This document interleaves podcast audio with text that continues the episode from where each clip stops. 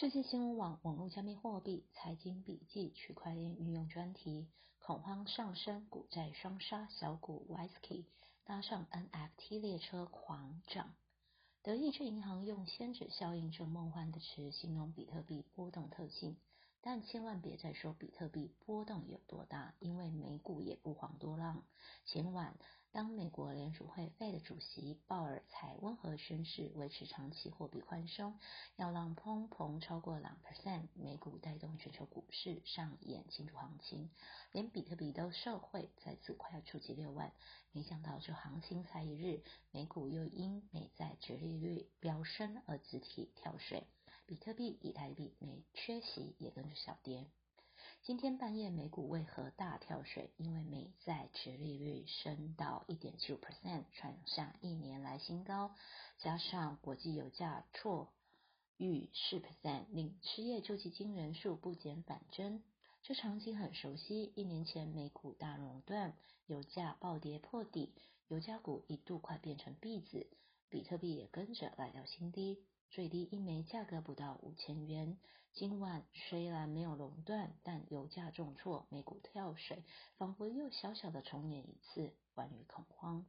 就连 GameStar 也都后继无力，却一只小股票异军突起。这只股票是做网络安全的 WiseKey，纳斯达克 WKEY，总部位于瑞士楚格。这一晚它一度狂涨八十 percent，盘中一直没突过。普破果八元之后，瞬间陡升冲破十四元，最高十五点八元，收十三点一元，盘后续涨至十六点五元。这家公司搭上了最近很夯的 NFT 非同质化代币列车，昨天发表一则 NFT 相关新闻。不过 NFT 的后续也在被。观察中究竟会发展出一个崭新的商业模式，或只是像之前的 DeFi 那般火了一阵，以致 Wisky 股价暴涨？是跟着筑起庞大理想，亦或只是一直搭上 NFT 列车的新闻搞效应而已？最近与 NFT 相关的股票都在上涨中。瑞士楚格去年已经开放比特币、以太币交税，让加密货币走入生活，这倒是有助于 Wisky 更有基础活跃于 NFT 技术开发。简单说，不是所有股票都会趴。还是有人会窜出头，风水轮流转。不管股债如何双杀，鲍尔今晚对于央行发行数位货币倒是有一番谈话。他在巴塞尔银行监管委员会主持虚拟支付会议上表示，央行数位货币 CBDC 需要与现金共存，且要有灵活创新的支付系统。这是鲍尔对数位美元的一大跃进宣示。原本为了维护实体美元本位地位，他并不积极推行央行数位货币发行。但今晚的谈话对发行数位货币表现出肯定态度。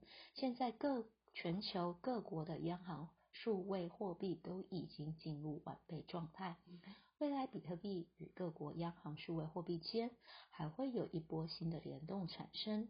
虽然德银用先指效应形容比特币，但德银对于市值以逾一兆的比特币下了一个重要注注记。比特币变得太重要，不容忽视。根据德银估计，光是二零二零年两千八百万枚比特币一手，是目前比特币总流通量的一百五十 percent。这庞大交易不到三十 percent 是付款，意味着比特币到目前为止投资能占多数。因此，距离比特币真正的蓝图与价值，即是像瑞士楚格那样进走入生活，不是只是搬来搬去的投资赚钱而已，还有一段路要走。